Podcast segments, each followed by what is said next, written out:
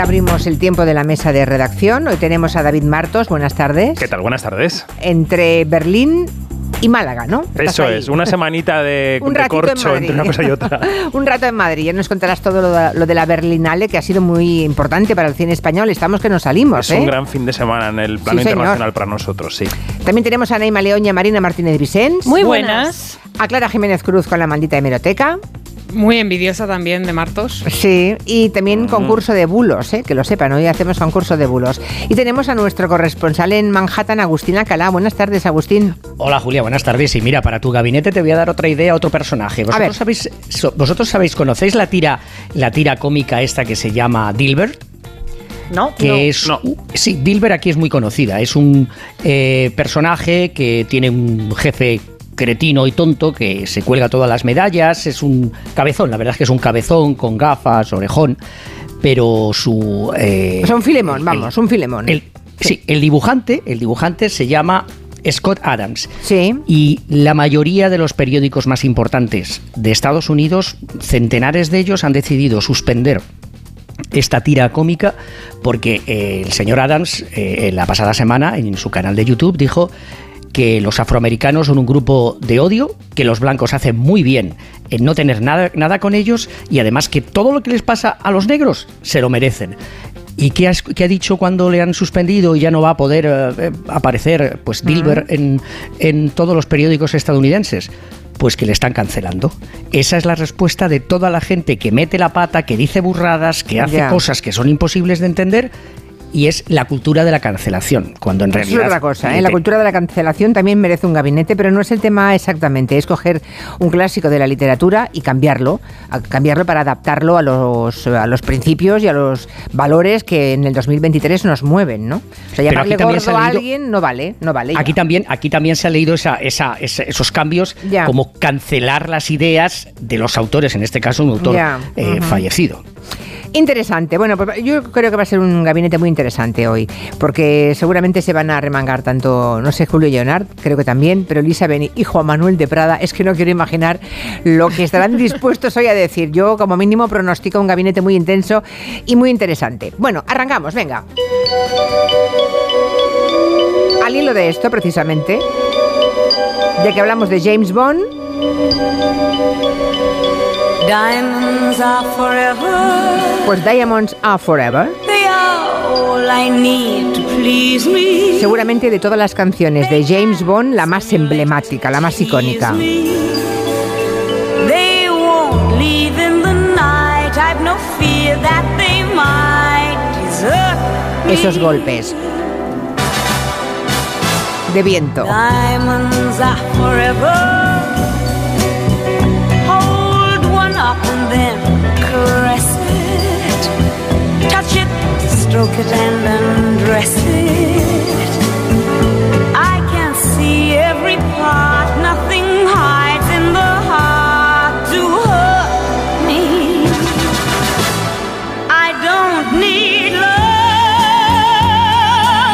Un año justo, Julia, escuchábamos a Shirley Bassey cantando en los premios BAFTA porque hacían un homenaje a los 60 años de la saga James Bond y si recordáis, escuchábamos aquí su vozarrón y estaba fantástica hace, hace un año. Maravillosa. Lo que pasa es que aquí, de los presentes, creo que a nadie le ha cantado al oído Shirley Bassey y a mí sí. Ah. Bueno, vale, me voy, adiós. Ah, ya estamos. No, La, chica televisión. no, hombre, sí. Es que estuvo en la ronda en el año 90 y entonces recuerdo perfectamente en el ensayo antes de empezar el programa, que se ensayaba, obviamente Recuerdo mm, que me acerqué a ella, me puse así como medio de rodillas porque es una voz increíble, maravillosa. Y entonces ella me cantó al oído. Brutal.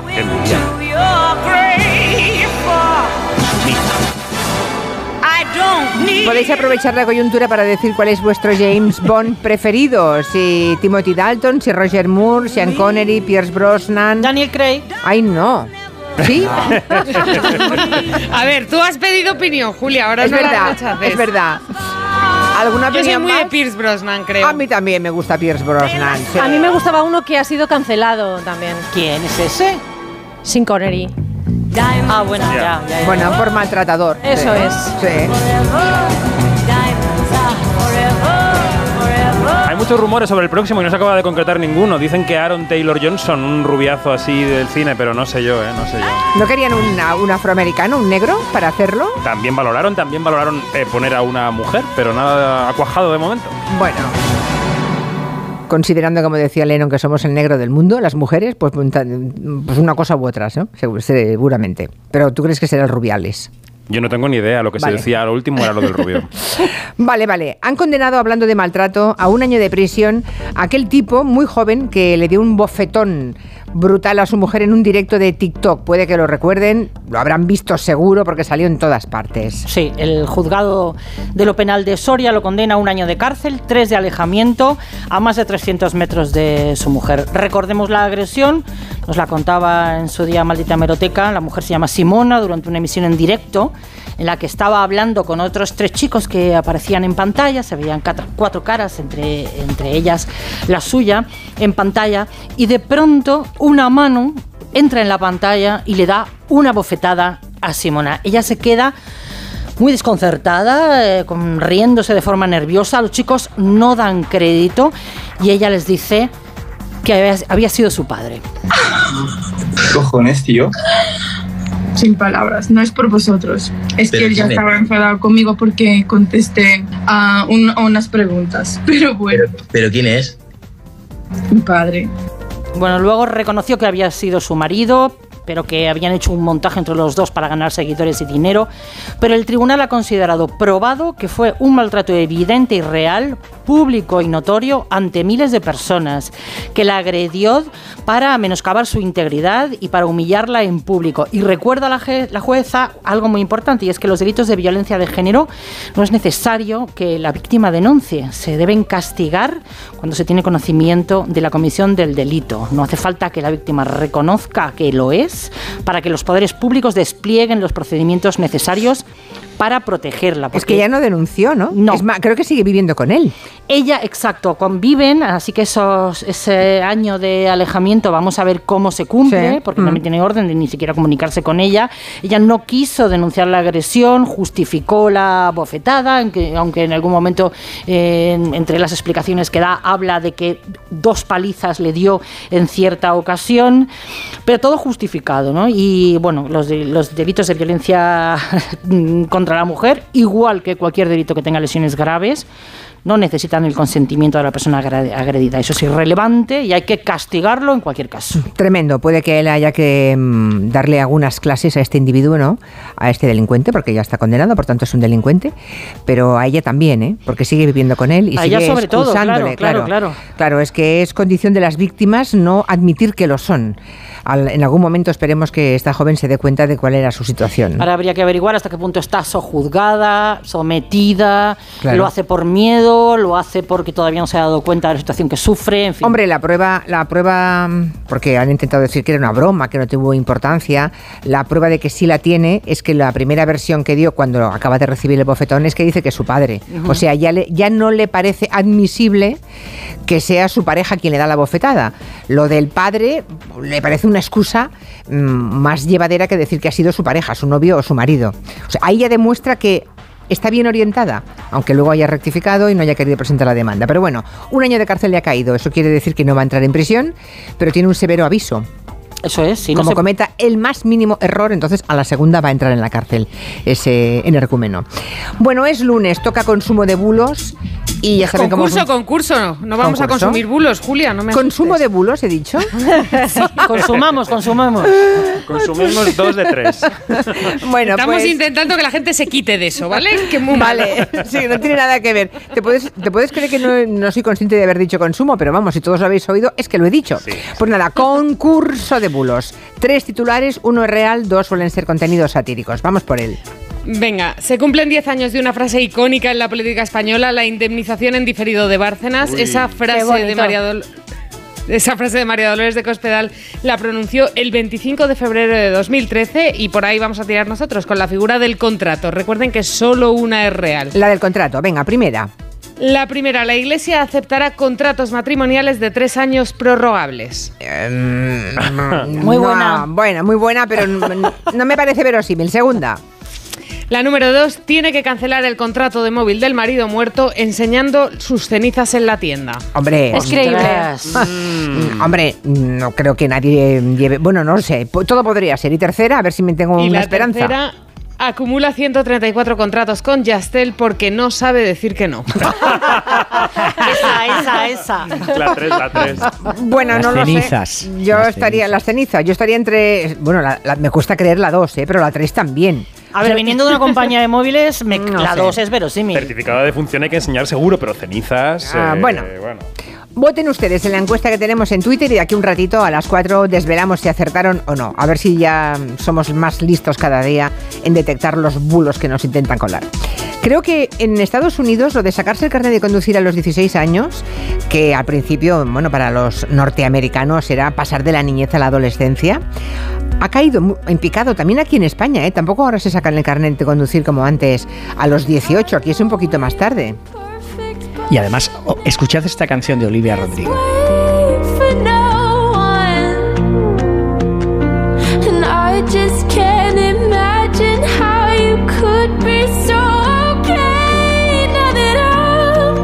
Ella dice que eh, me he sacado el carnet de conducir la pasada semana como siempre habíamos hablado porque tú estabas tan contento de que finalmente pudiera pasar al lado de tu casa al volante. No está dirigida a un- a un padre ni, ni a una madre, sino está dirigida a un novio. Porque aquí, Julia, tú lo has dicho, los chicos y las chicas, en cuanto cumplen los 16 años, ese mismo día, si quieren, pueden ir a una oficina del Departamento de Vehículos para sacar el permiso de aprendizaje de conducir. Y como ya hay muchos avispados y entrenados antes, con sus abuelos y con sus padres, ya se han puesto, cuando tienen 14, 15 años, al volante, con lo cual empiezan las clases con ventaja. Con el permiso de aprendizaje ya pueden conducir si llevan al lado a un adulto y después es cuando hacen el examen. El sacarse el carnet era, bueno, eh, hacerse mayor. Sí. Un signo de independencia, de libertad. Aquí a los 18 Y claro, también, ¿eh? Yo a los 18 recuerdo cuando cumplí los 18 ya llevaba un mes y medio matriculada en la autoescuela para que en cuanto tuviera 18 pudiera Claro. a examinarme, ir a Igual que examinarme. ahora, sí, sí. Pero ahora no, ahora ya no es así. No, no, No, se porque mira- examinan a los 18 siempre que pueden. No. Los miembros, pero aquí ¿Cómo los que no? miembros de No, la no, Marina, no, generación- no, no, no, no. No, no, no, no, Ahora te lo no, no. contamos, ¿no? Ah, a ver, a ver, miembros mis hijas ha sido Z. tener 18 ir para allá. No. Pues mira, eh, aquí los miembros de la generación Z ya no quieren el carnet y de acuerdo con las estadísticas oficiales, en el año 2021, fijaros, solo el 25% de todos los estadounidenses que cumplieron 16 años se sacaron el carnet cuando a mediados de los 90, Julia, esa cifra era del 44%. Sí, sí. ¿Cuáles son las razones? La primera parece que es que cada vez utilizan más las compañías de trayectos compartidos, la llegada de los peligrosísimos patinetes eléctricos, la influencia de las redes sociales que ha reducido las reuniones en persona para comunicarse por el móvil, porque el 61% de los jóvenes de este país de ambos sexos entre 13 a 17 años utilizan para comunicarse el móvil. Y también hay otras razones, por supuesto. Hay otras razones que pueden ser de que el sacarte el carnet cada vez es más caro, aproximadamente entre 60 a 100 dólares por lección, el precio de la gasolina y con los tipos de interés el comprarte un coche, pues la verdad es que cada vez es más complicado y caro. Y no solamente pasa en las grandes ciudades, donde en Nueva York, aparte que no tenemos aparcamiento ni, ni- ni- ni plaza para aparcar y los parkings son muy caros, sino que también está sucediendo en los suburbios. Pues aquí en España, Marina, eh, tú estás hablando por ti y por la gente. No, yo de- hablo de que se puede, de que se puede. Sí. Ya la- el porcentaje de gente que lo haga no lo sé, pero Sí, como pero que- poderse se puede. Sí, hombre, claro que se puede a los 18 años, pero no hablamos de poder, hablamos de querer. Y cada vez están retrasando más la edad en que consiguen el carnet de conducir y algunos ni siquiera muestran el más mínimo interés. No tengo los datos como tiene Agustín Lacala, pero he leído recientemente un reportaje que dice que cada vez hay menos jóvenes que quieren sacarse el carnet de conducir. A diferencia Julia, de nuestra época, es que nuestra época, para Claro, todos era ese claro. momento en que eh, sonaba independencia, que podré coger el coche de casa e ir a algún Pero sitio. date cuenta que, Mm. Julia, en Ha Estados cambiado. Unidos, con lo que significa el coche, Sí. que solamente el 25% de los eh, chicos, de 10 chicos y chicas de 16 Quieran años estén conducir, ya interesados en una mucho. licencia es algo sí. absolutamente extraordinario. Bueno, que nos cuenten los oyentes, los que tengan hijos de esa edad o los que tengan esa edad nos estén escuchando o alguien de veintipico de años que diga, no, yo ni lo tengo ni lo voy a tener. Que nos Yo te cuenten. Dar datos de 2021. Según ver, la dame, dame. La cantidad de permisos por, por población se ha reducido en casi todos los grupos de edad desde el año 2011. La mitad de los jóvenes ya directamente no se saca el carnet. La mitad de los jóvenes. No creía que fuera tan grave la cosa. Eh, Estaba yo en un 30%, porque casi la mitad. Tremendo. Bueno, pues algo está ocurriendo. Al- Algún cambio de paradigma está ocurriendo en el mundo para que los jóvenes pasen de coche y de tener carnet de conducir. O el Curioso. acceso al coche también, ¿no? Que la- a lo Sí, mejor la vida está un poco caro. atuchada. Más bien, claro. No, hombre, claro. yo no me pude comprar un coche hasta muchos años más tarde, pero había el coche de casa, de bueno, y entonces cogías el coche de papá y mamá, ¿no? Sí, pero que las clases también son caritas. Sí, ya, bueno, claro, sí, económicamente sí, pero oye, íbamos, íbamos en aquella época temblando también, ¿eh? Yo al menos no tenía ni un duro, pero ni un duro, ¿eh? Mm, Y aún así, Rompías la hucha. y aún así intentábamos sacar el carnet. También depende de dónde se vive y de la necesidad. Ya. ¿Y a ti, Julia, a ti, mejor Julia, comunicar. Bueno, cuéntenos. ¿A ti, Julia, quién te enseñó a conducir? A mí un profesor de autoescuela.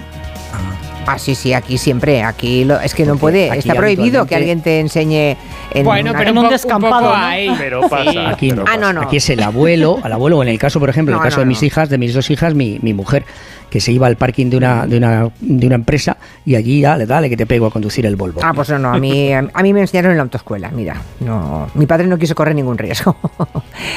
bueno, pienso que le enseñen otros. Una pausa y, bueno, espero que nos cuenten los jóvenes que no tienen carnet porque han decidido no tenerlo. Quiero lamer la sal que traes de la playa. Pedir asilo debajo de tu toalla. De 3 a 7 en Onda Cero, Tocarte, tocarte. Vámonos, Víctor. Julia en la Onda. Con Julia Otero. Dos cositas. La primera, no tienes seguro de coche eléctrico. La segunda, yo me voy a la mutua. Vente a la mutua y además de las mejores coberturas para tu coche eléctrico, te bajamos el precio de tus seguros, sea cual sea. Por esta y muchas cosas más, vente a la mutua. Llama al 91 555 5555 91 555 5555. Condiciones en mutua.es. Donde pongo el ojo, pongo la oferta. Dos gafas de marca con antirreflejantes por solo 89 euros. Infórmate en soloptical.com. Con viajes el corte inglés y Tour Mundial, asómate al verano. Adelanta tu reserva para disfrutar de grandes ventajas y de los mejores destinos con Fastpack Islas Canarias y Baleares, con vuelos desde tu ciudad, traslados y precios finales. Y además, Fastpack Caribe y Tour Mundial Premium, sin gastos de cancelación y con hasta 500 euros de regalo en cupón del corte inglés. ¿Y tú que vives en un piso? ¿Qué necesitas para tu seguridad? Pues yo vivo en un bajo y tengo un pequeño patio. Es muy fácil acceder y necesito que esa zona esté protegida. Pues con la alarma de Securitas Direct lo estará. Gracias a sus sensores y cámaras de seguridad exteriores, si accede un intruso al patio, lo detectan. Y además, se enciende un potente foco de luz para disuadirlo. Y es que tú sabes lo que necesitas y ellos saben cómo protegerte. Llama ahora al 900-272-272 o entra en securitasdirect.es y descubre la mejor alarma para ti. Desde Fiat te invitamos a disfrutar de unas condiciones especiales en los Fiat Dolce Vita Days. 0% TAE, 0% TIN. Financiando con FCA Autobank hasta 6.000 euros y hasta 24 meses. 24 cuotas mensuales de 250 euros. Precio total adeudado y a plazos 6.000 euros. Válido para 500 unidades en stock hasta el 28 de febrero. Consulta condiciones en fiat.es. La vida es como un libro y cada capítulo es una nueva oportunidad de empezar de cero y vivir algo que nunca hubieras imaginado. Sea cual sea tu próximo capítulo, lo importante es que lo hagas realidad. Porque dentro de una vida hay muchas vidas y en Cofidis llevamos 30 años ayudándote a vivirlas todas. Entra en cofidis.es y cuenta con nosotros. Mi mamá está muy rara, se le cae siempre el café. Pues mi padre ya no celebra los goles. Me dejan ganar siempre, qué raro. Pues sí que están raros. 7.000 enfermedades raras. 7.000 motivos para que los padres estén raros. Ayúdanos con una donación a financiar la investigación. fundacionquerer.org Te vamos a dar los dos mejores consejos para estar siempre en forma. 1 y 2, 1 y 2, 1 y 2. Apúntate al mejor gimnasio del mundo. Caminar por tu ciudad con Callahan Adaptation, el primer zapato que se adapta al pie y a tu forma de caminar. Fabricados en España por expertos artesanos y a la venta en las mejores zapaterías y en callahan.es. Callahan Adaptation, se adapta al pie, se adapta a ti.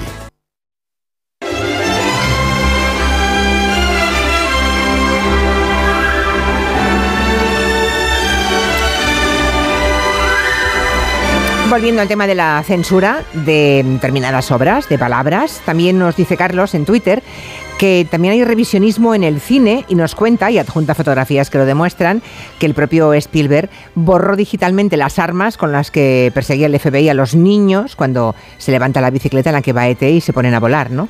Y que cambió las eh, automáticas, las armas, por walkie-talkies en el reestreno por su 20 aniversario. Supongo que lo sabías, ¿no, David, esto? Pues eh, había leído alguna información, pero no mm. estoy seguro del extremo hasta el que esto se modificó. Tendría que mirarlo. Yo creo que es una tendencia general en Hollywood, ¿eh? que estas cosas... Eh, Revisitarlo todo y cambiar lo que con criterio de hoy es curioso. En la plataforma Disney Plus ha habido, por lo menos en algunas películas, carteles explicativos antes de la película para contextualizar el contexto en que se hicieron, es decir, estamos en este movimiento. Hombre, el monstruo de las galletas ahora come vegetales, lechugas y, y recordar lo que sucedió con lo que el viento se llevó. Mm, totalmente. Alfonso dice que tiene 25 años, que él se sacó a los 18 carnet de conducir, porque los que vivimos en zonas rurales es imposible estar sin carnet ni sin coche. Otros comentarios. Hola Julia, yo tengo una hija de 20 años que dio 500 euros en la autoescuela para sacarse el carnet. Hace un año de esto. Fue dos días no ha vuelto a ir más, no le interesa, ha perdido los 500 euros y no tiene la más mínima intención de sacárselo. Mi hijo tiene 25 años, va a cumplir 26 y no hay manera de que se saque el carnet. Se lo pagamos nosotros, como se lo pagamos a su hermano mayor, y es más, vamos a cambiarnos nosotros de coche y le damos el coche viejo. Y no, que dice que no quiere carnet. Está pasando la vida, Julia. Eh, lo que pasa es que los jóvenes cada vez viven más en núcleos urbanos. En los núcleos urbanos hay transportes públicos, eh, la gente viaja un montón, no puede pararse quieto en ningún sitio porque no hay forma de estarse quieto. Entonces, ¿quién se saca el carnet? Pues la gente de zonas rurales que piensan seguir en zonas rurales dice Jorge, ¿y si la gente no se lo saca porque quieren usar transporte público, bicicletas o ir andando por la ciudad? El coche, si uno vive en una gran ciudad con un buen transporte público, no hace falta. bueno, ahí están, ahí están, así que mm, no descubrimos nada. Hablemos, sigamos con el cine, porque este fin de semana ya nos hacía un aperitivo hace un momento David, ha sido muy bueno para el cine español en el circuito internacional, queremos decir. Hemos cosechado algún premio en los César del cine francés y también en el palmarés de la Berlinale, en Berlín. Cuéntanos, David. Sí, el fin de semana de Gloria comenzaba el viernes por la noche con la ceremonia de los César en el Teatro Olimpia de París. Allí Rodrigo Sorogoyen conseguía con Asbestas conseguir, eh, convertirse en la mejor película internacional. Y el César du meilleur film étranger est attribué a Asbestas. Je ne sais pas comment on est arrivé ici. On est venu de Madrid. De Decía que había llegado en tren desde Madrid con Isabel Peña, que yo pensé, vaya viajazo, en tren desde Madrid a París para coger un premio, pero bueno, se fueron en tren. Y que era un honor formar parte, aunque pequeña, del cine francés. Es la tercera vez que una película española consigue este honor. Las dos anteriores fue con Pedro Almodóvar, con, tajones, con tacones lejanos y con todo sobre mi madre. Y luego ya, claro, llegó el sábado, el palmarés de la Berrinale. Eh, tuvimos doble premio para el escritor y activista Paul Preciado en las secciones paralelas por un alegato a favor de lo trans y lo no binario que se llama Orlando, mi biografía política. Hubo premio para el gallego Lois Patiño por Samsara, pero ya veníamos barruntando que podría haber premio para 20.000 especies de abejas, la película española en competición. Y finalmente el jurado de Kristen Stewart y de Carla Simón le dieron el premio a mejor interpretación, porque recordamos que en Berlín no hay género en estos premios, a la jovencísima Sofía Otero. Así lo, lo anunciaban en el escenario de la Berlinale Palast Kristen Stewart. So the Silver Bear for Best Leading Performance goes to Sofía Otero for her role in especies de abejas. A mi padre, Fernando Otero, el mejor del mundo entero. A mi madre que la quiero con locura, a mis hermanos y gracias a mi tía Elena que luego, luego me dice, luego me dice. Bueno, estaba muy emocionada. Para comerse a besos. Mencionó a toda la familia en la retaíla y consigue un galardón que solo habían conseguido dos españoles antes, Fernando Fernán Gómez y Victoria Abril. Toma, toma, toma. Bueno, oye, y, Sofía Otero, vamos a ver, es que no sé, ¿no? Ignoro la historia como actriz de esta pequeñita.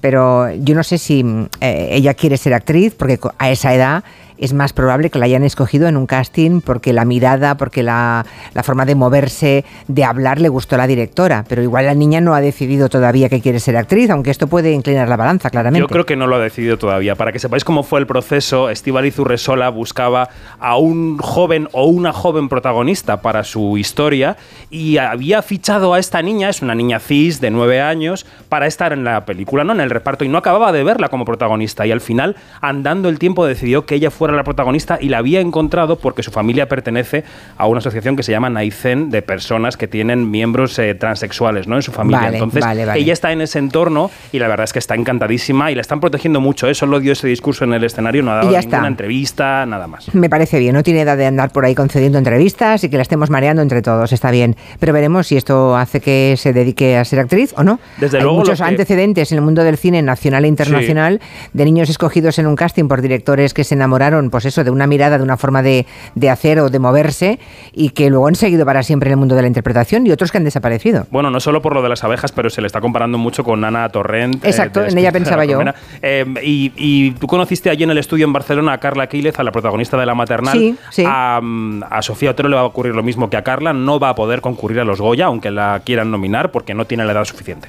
O sea, en los Goya impide que los niños puedan sí. participar. Y los Oscar tampoco lo consienten. En, pero en Berlín sí, curiosamente. En. Berlín sí, y por Berlín ejemplo sí. los Feroz también aquí en España, o sea que depende de cada una de las ceremonias, va evolucionando la cosa, va cambiando.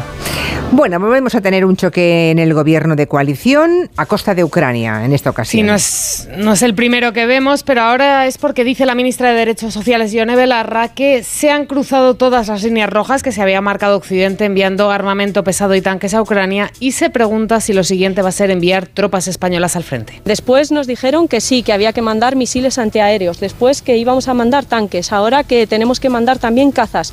¿Qué es lo siguiente? ¿Soldados españoles en Ucrania?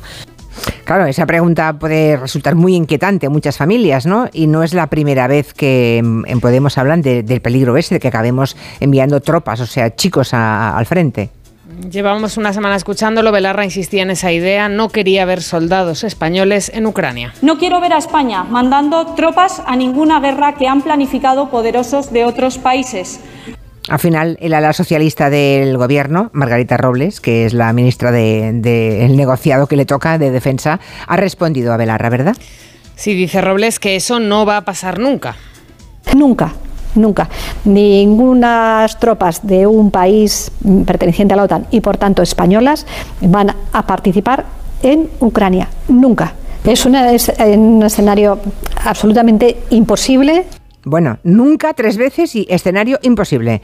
Hombre, el envío de tropas a, de la OTAN a Ucrania supondría desde luego el enfrentamiento directo entre la OTAN y Rusia. Y esto se ha descartado desde el principio y esperemos que no lleguemos a ese punto, ¿verdad? La tercera guerra mundial, Julia. Claro, sería por eso, por Biden. eso. Y además, permíteme que diga una cosa. Eh, ¿Podemos es un partido? ¿Qué ideología tiene Podemos? De es izquierdas, un partido de, izquierda, un partido de izquierda. Pues claro, sí. los argumentos que acabo de oír al principio en el primer corte que habéis metido los emplean aquí en Estados Unidos los seguidores eh, de MAGA, es decir, del Make America Great Again de Donald Trump y de la ultraderecha. ¿eh? Bueno, ya. Sí. Pero que Los teníamos mismos. que acabar, teníamos que acabar, sí, sí, curioso. Clara, tenéis que poner alguna cosa más, ¿verdad?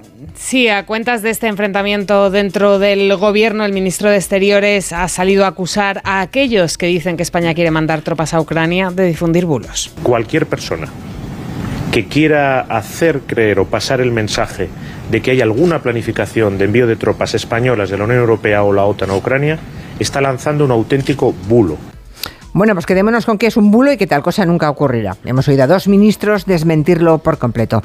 Agustín, cuéntame cosas de pasear perros por Nueva York, porque mmm, dices que hasta 100.000 dólares al año puede ganar un paseante de perros. Te voy a hablar de una, de una perra muy especial que se llama Lola, que es un Golden Doodle que vive en Wall Street, que es madridista como toda la familia que habla idiomas, Julia, porque uh -huh. cuando la gente se dirige a ella en inglés, en español, en italiano y en francés, al lado de la bolsa, ella hace el show y se deja querer.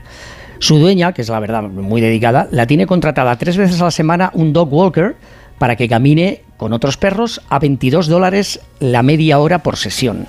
Precio que 22 dólares la media hora. Pero espera, espera. Precio que puede subir a cerca de 40 dólares o más con otros caminadores de perros porque venden que su caminata social con otros canes sirve para enseñarles a caminar en la calle, socializar, a entrar y salir de edificios que no son los suyos y adaptarse a otro ambiente diferente. Hay otro perro que se llama Buster, que también es un Golden Doodle, que es un buenazo, que cuando sus dueños tienen que ir a la oficina sale a pasear con un dog walker que te manda fotos y te informa qué ha hecho y que no ha hecho. Y es que, claro, la figura del dog walker es una ayuda imprescindible en esta ciudad en la que las mascotas son tan frecuentes. Daros cuenta que, según la sociedad para prevenir la crueldad de los animales, unos 23 millones de estadounidenses se compraron un perro o un gato durante la pandemia. Y recientemente el diario The New York Times ha escrito que hay dog workers que superan, lo que tú has dicho, los 100.000 dólares pero no me, es que, ingresos. Es que sabes lo que son veintitantos o 40 euros, bueno, dólares que está casi en paridad, ¿no? Euros la hora, 40 euros la hora, pasear un perro una hora, por favor. Es que no, no, media hora, media, media. Media horita, media horita.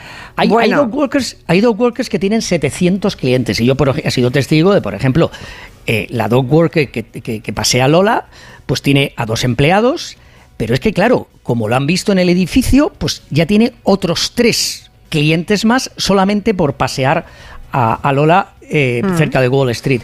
Y claro, estos, estos servicios te ofrecen el entrenamiento, el paseo, el quedarse con ellos cuando los dueños se marchan de vacaciones y el ayudar a socializarlos. Y claro, es un negocio perro. Redondo, hombre, redondo, redondo. es muy interesante.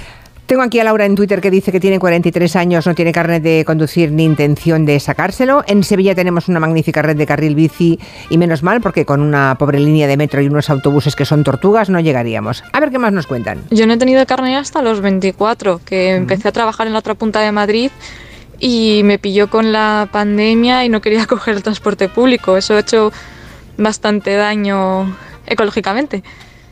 Y no me lo saqué con 18 porque cumplía cuando ya entraba a la universidad y no me daba tiempo. Mientras tanto estuve muy bien con el transporte público porque estaba muy bien comunicado. Yo como padre de mellizos que cumplieron el año pasado 18 años, eh, certificó el poco interés por sacarse el carnet. De la clase del instituto donde iban ellos, apenas media docena se están empezando a sacar el carnet pero hay la gran mayoría que ni siquiera han empezado, no tienen ninguna prisa. Pues no sé, yo creo que lo del carnet de conducir es más cuestión de dinero, porque y también depende un poco de las zonas, porque en Cantabria, que es donde yo vivo, mm, estar sin carnet de conducir, la verdad que, que hacer vida sin carnet de conducir es muy complicado, porque la mayoría de la gente vive en pueblos y para desplazarnos de unos lugares a otros sin carnet Difícil. Pues mi hija tiene que hacer ahora 25 años, pasa olímpicamente del carnet. Ha estado trabajando fuera de la ciudad, iba con el bus. Ahora trabaja en su propia ciudad y de maravilla va andando el trabajo. Y después, pues eh, ¿para qué quiere carnet si estoy yo? O sea, la llevo a todas partes. Tiene chofer, claro. Tiene chofer encima. Bueno, confirmadísimo, ya lo ven. Muchísimos jóvenes pasan de carnet de conducir. Curioso. En Onda Cero, Julia en la Onda. Con Julia Otero.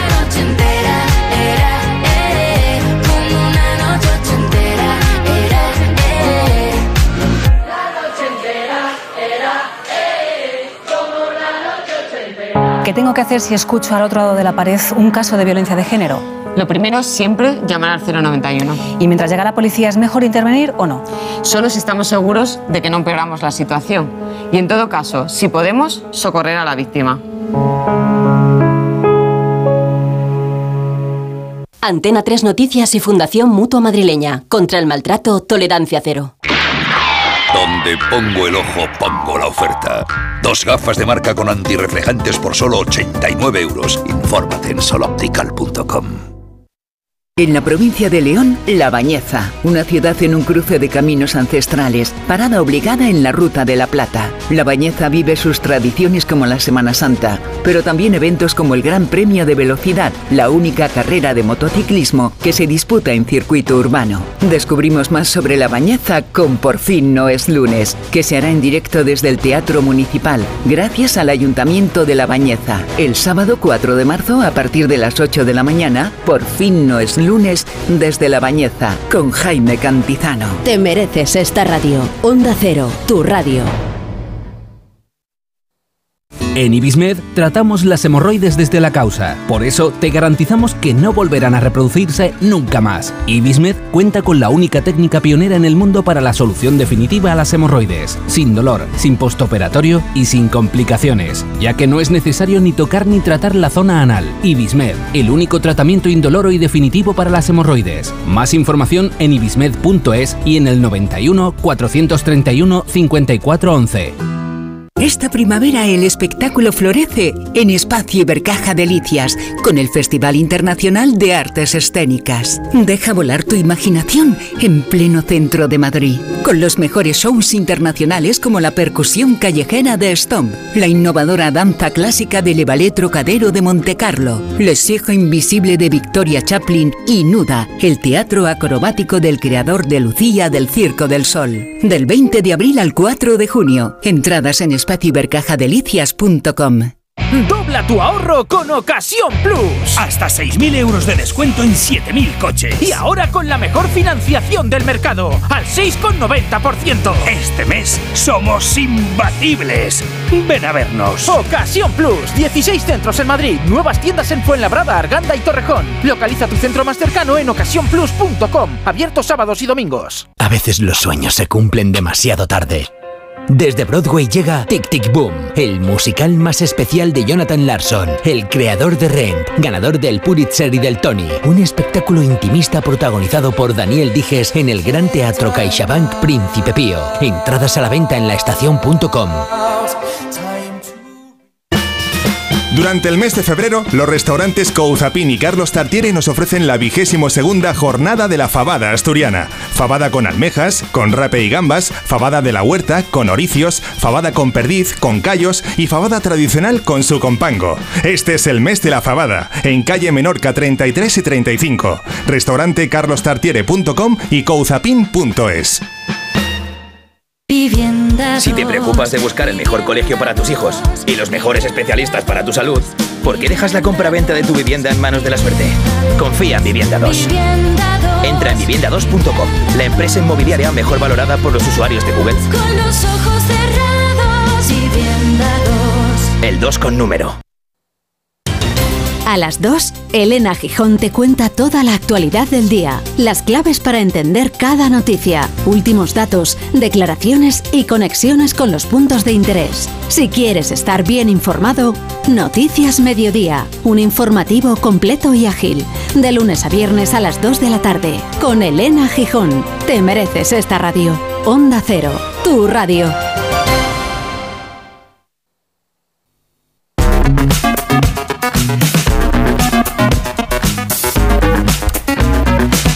Por aquí hay un oyente que ha abierto un melón, vamos enseguida al móvil, pero hay, uno, hay un oyente que abre un melón que vamos a dejar para mañana, porque hoy estamos porque los jóvenes no tienen interés en sacarse el carnet de conducir, pero Nepomuceno plantea, ¿cuánta gente está usando el coche a día de hoy para mantener relaciones sexuales?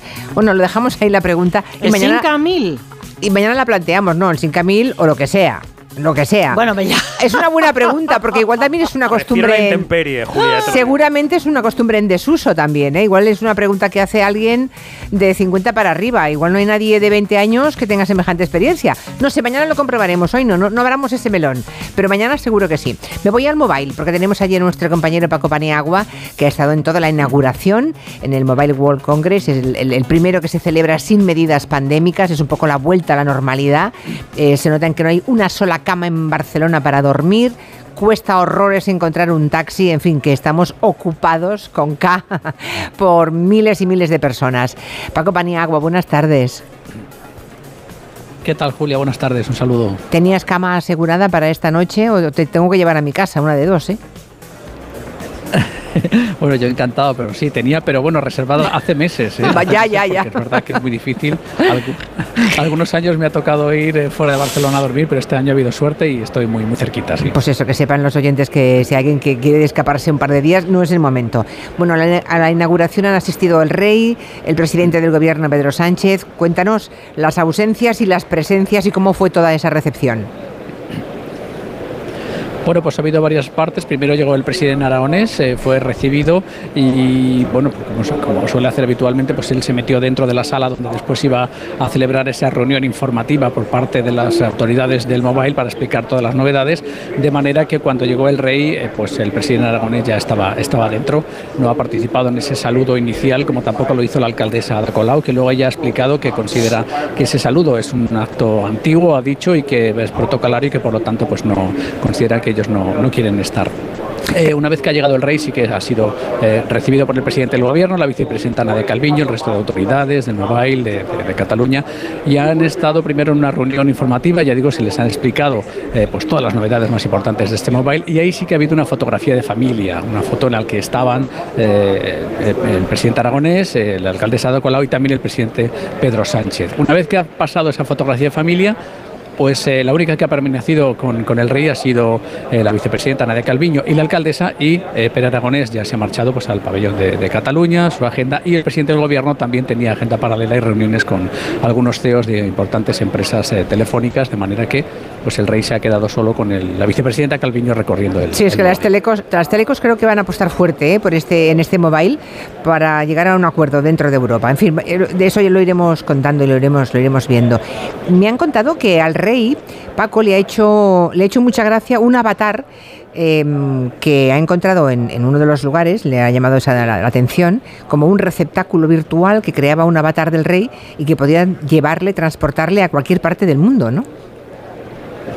Bueno, es que es impresionante, es impactante. Está en el stand de Telefónica, lo digo por los que estén, los oyentes que estén aquí en el mobile, si se quieren acercar a verlo, porque es impresionante. Efectivamente, hay, es que es difícil explicarlo, pero es como una especie de espiral virtual. Tú te metes ahí, crean el avatar y bueno, apareces en el lugar del mundo que tú, que tú prefieres. Pues puedes estar en el Kilimanjaro, una compañera ha elegido en el fondo del mar, de repente apareces en el fondo del océano o puedes elegir en los Alpes. Es decir, es, increíble los viajes en el tiempo, no estás tú realmente, pero te estás viendo allí, un avatar tuyo, estás en el lugar, en el lugar que quieres.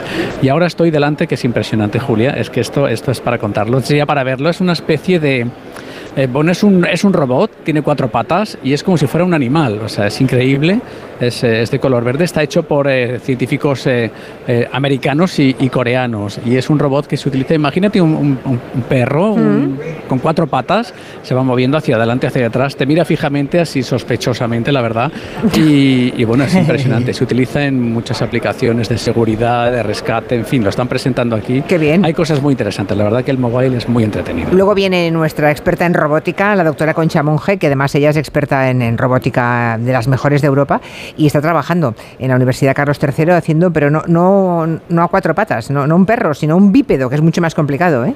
Hacer un robot bípedo que tenga estabilidad y que se mueva es muchísimo más difícil y tiene mucho más mérito todavía. Y también creo que has visto un vehículo volador y un tren de campo magnético que te ha impresionado. Sí, sí, la verdad es que hay cosas increíbles. Esto va a ser el futuro de los viajes, nos han explicado. Es una especie de una especie de entre coche y helicóptero, tiene unas hélices y bueno, pues se eleva, se eleva y, vuela y, como si fuese un aerotaxi, una cosa así que, que, hemos visto en las películas de ciencia ficción, pues eso ya es una realidad, está creado y, está aquí en el mobile, ¿no? Lo que tarden las empresas en ponerlo en marcha, porque imagino que eso requerirá pues cierta regulación aérea, ¿no? Porque no va a coger uno el, el vehículo aéreo y se va a poner a, a moverse por ahí. Y el, hay una réplica también del tren de altísima velocidad, que supersónico, que, que, se, que se va a poner en marcha en un futuro, pues quizá no tan lejano, y no va sobre raíles, sino que es una especie de campo magnético el que hay, y bueno, pues la velocidad que va a ser increíble, como 600 kilómetros a la hora o más, o sea que todas esas cosas se pueden ver en el mobile, aparte lógicamente de, de, toda la conectividad. La verdad es que da un poco de impresión. Hombre, a 600, del tubo y da un poquito de impresión. Fantástico que te lleven a 600 kilómetros por hora, pero a mí eso del campo magnético. ¿Y si el imán se desengancha? A ver. Bueno, luego se sí, no sé, a mí me da un poco de me da un poco de ansiedad, pero en fin. Eh, te agradecemos Paco que nos hayas contado todo. Creo que el rey igual vuelve por la tarde, ¿no? Está muy interesado en las nuevas tecnologías. Está ahora aquí, ha vuelto, ah, está con la vicepresidenta Nadia Calviño. Siguen ahí, vale, está en el pabellón 6 recorriendo más, están estará por lo menos hasta las 5, 5 y media de la tarde. Bueno, es que es interesantísimo el mobile, ¿eh? la verdad es que uno ve, ve el futuro. Yo recuerdo haber contado aquí cosas hace 10 años en el que, que vimos en el mobile que nos parecían ciencia ficción y ahora lo llevamos metido en el bolsillo. ¿eh? Así que hay que fijarse con mucha atención porque seguramente es lo que veremos dentro, viviremos dentro de pocos años. Gracias Paco, un abrazo. Hasta luego.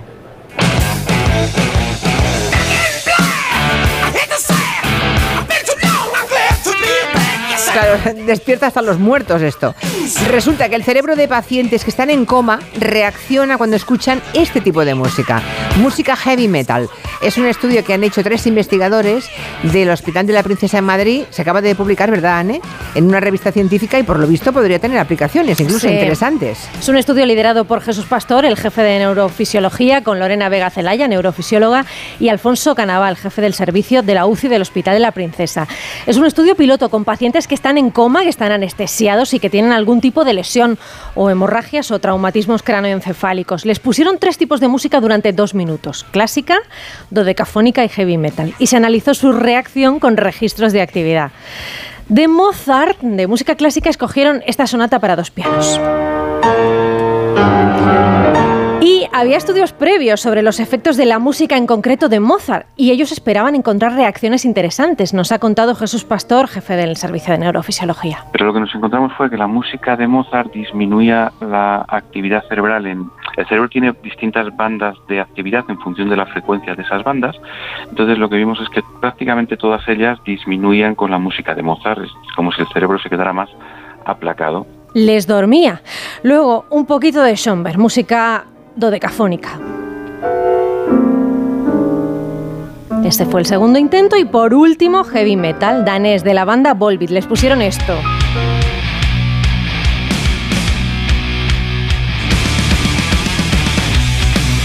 Y ahí encontraron respuestas diferentes.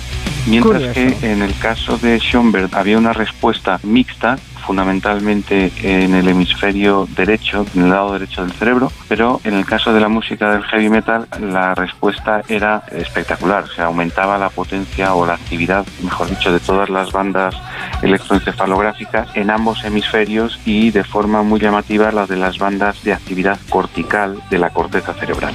O sea que el heavy metal hace que el cerebro de estos pacientes se ponga a funcionar y esto lo interesante es que puede tener futuras aplicaciones en terapias de recuperación. Igual que cualquier miembro, cuando tienes un traumatismo, pues el- se inicia la fisioterapia lo antes posible. Pues la idea de esto es primero comprobar cuáles son las mejores respuestas a las distintas patologías con diferentes tipos de música y después hacer un, un estudio de la respuesta a largo plazo para ver si podemos disminuir la posibilidad de lesiones cerebrales en estos pacientes. Y ponerlo a ejercitarse. Qué interesante lo que nos ha contado el jefe del servicio de neurofisiología, el doctor Pastor. Bueno, pues nada, que esta música despierta. Han- Que han puede ser una vía para que se recuperen mejor estos Han probado con el reggaetón, no han probado con el reggaetón, ¿no? No. Esta espabila más, espabila más. No lo sé, a mí me levantaría, me parece el reggaetón, ¿eh? Ah, para apagarla, ¿no? Para decir, basta, basta. Para escacharrar el reproductor. Tengo por aquí la encuesta que hemos hecho, el concurso de bulos. Bueno, pueden seguir votando. Me ha dado medio minuto más, ¿eh? Porque mm, dijimos, recordemos los titulares y luego leo los resultados. Venga, el primero. La Iglesia aceptará contratos matrimoniales de tres años prorrogables. Solamente lo cree el se- 13%. El segundo tiene que cancelar el contrato de móvil del marido muerto enseñando sus cenizas en la tienda. Lo cree el 46,9%, casi la Ojo, mitad. cuidado. Cuidado, Y cuidado, el sí. tercero acumula 134 contratos con Yastel porque no sabe decir que no. Y esto lo ha votado casi el 40%, el 39,8%. Bueno, ahí lo dejamos. Voten un poquito más mientras les contamos que caerse en, una, en un bar a la hora del café o del bocadillo, pero dentro del horario de trabajo, eso también es accidente laboral. Es lo que acaba de decir el Tribunal Supremo. Año 2016, una mujer sale a merendar a las 6 de la tarde, un bar que está a 60 metros de su lugar de trabajo. Se cae, le dan una baja por incapacidad temporal, se declara accidente laboral, pero la mutua dice no nos hacemos responsables, no estamos de acuerdo, llevamos el caso a los tribunales. Pasa por varios juzgados, Málaga, Tribunal Superior de Justicia de Andalucía, le siguen dando la razón a la trabajadora, pero la mutua, que no quiere pagar, va al Supremo, que ha ratificado que el accidente ocurrió con ocasión del trabajo. Sin trabajo no habría accidente. Ana Gómez es la presidenta de la Asociación Nacional de Laboralistas. Lo que dice el Tribunal Supremo es algo como de cajón. El accidente se produce porque estaba trabajando, porque si no, no se va a producir ese accidente. Esto forma parte, dice la sentencia, de la vida normal de trabajo de la persona. Tiene que descansar porque además es obligatorio. La pausa del bocadillo por la mañana o la pausa de la merienda por la tarde forman parte de la jornada y es un tiempo obligatorio que el trabajador tiene para, para conseguir descansar y desconectar. Creen, sin embargo, los laboralistas que seguiremos viendo este tipo de recursos porque, oye, con tal de probar a ver si nos escaqueamos de pagar, pues se van intentando cosillas, aunque el Supremo ya ha dicho que no, que esto es trabajo. Por aquí, aunque hemos dicho que no habríamos, que hoy no habríamos el melón, que lo dejábamos para mañana, ya están todos em, comentando. Y lo que dicen algunos papás es que para qué van a ir a hacer, para practicar sexo en el coche si lo pueden hacer tranquilamente en su casa. Con los papás en el salón y ellos en la habitación. Claro, es que todo eso ha cambiado enormemente. Claro. Pues También podríamos abrir ese melón. Papás que nos digan si en su casa sus hijos pueden tener, mantener contactos íntimos con su novia, con su novio. Tampoco está mal. ¿eh? O hijos que nos digan si sus padres pueden mantener sexo en su casa con ellos dentro, que también puede ser. Bueno, mañana, Eso es más difícil, creo. Mañana contaremos todo esto. Mm, De momento hay oyentes que ya están contando cosas. Bueno, pues nada, está muy interesante. Recordemos lo, de la, lo La del solución. concurso de bulos y vamos a por la solución. Sí, que se acaba el tiempo ya. Bueno, esta vez sí que han acertado los oyentes. Han acertado. El 46,9% han votado por el de tiene que cancelar el contrato de móvil del marido muerto enseñando las cenizas en la tienda. Año 2014. No es Estados Unidos, es Cardiff, en el Reino Unido. Una mujer viuda logró cancelar el de su esposo muerto solo tras acudir a la tienda con las cenizas de su marido en la mano. María Reibull, 56 años, tomó esa drástica decisión después de recibir varios avisos instándole a pagar las últimas mensualidades del móvil de su marido que había fallecido por un cáncer. La empresa T-Mobile, dadas las circunstancias, eh, cuando le mostró el certificado de función y la factura del funeral, la firma se negó a cerrar el contrato y tuvo que ir directamente con las cenizas. Yo puedo, eh, puedo hacer una pregunta a la dudoteca para que me respondas cuando puedas, Clara. Por favor. ¿Cómo se cierra una cuenta corriente de alguien que ha muerto? Porque eh, a veces hay unas dificultades enormes para hacerlo. Vamos a hacerlo con el planteamiento España, ¿vale? Para sí, sí, España, España, España. Sí, sí, es que a- al hilo de mm, poder dar de baja un contrato de, de telefonía, si me ocurre esto otro. ¿Cómo se cierra una cuenta? No hay De forma de cerrar una cuenta. Tienes que llevar un certificado de últimas voluntades, eso con seguridad. Primer papel que pongo sobre la mesa. Sí, sí, pero ¿por qué les que el notario diga de quién es ese dinero una vez que ha fallecido No, la pero persona, imagínate ¿no? Que hay cero euros. Es que hablamos de cero euros y aún así no se cierran las cuentas corrientes. También los, los bancos cuesta de que respondan ¿eh? algunas cuestiones. Bueno, en fin, que es una pregunta que dejo aquí planteada para la dudoteca. Para saberlo, ¿vale? Para los próximos días. Agustín, cuando tengas... Dios, hoy, hoy me nieva, eh, hoy me nieva, la primera del año, Julia. Hombre, pues ha, llevado, ha, ha nevado incluso antes en Barcelona esta vez. ¿eh? Ayer nos nevó un poquito, nada, un pequeño, ligerísimo, tenue 10 manto blanco en el pero- Tibidabo. No está 10 mal. centímetros, pero es la primera del año, ¿eh? Fíjate tú, estamos a finales de, de febrero. Normalmente nieva bastante antes, ¿no? Sí. Uy, uy, uy, Mucho a antes. mediados de noviembre casi. Bueno, abrígate y no te compres un perro, que si no te va a salir muy caro si te lo tienen que pasear, por lo que nos has contado. No, pero yo por esa pasta me voy y te lo paseo a diario, vamos. pues nada. Ale, adiós.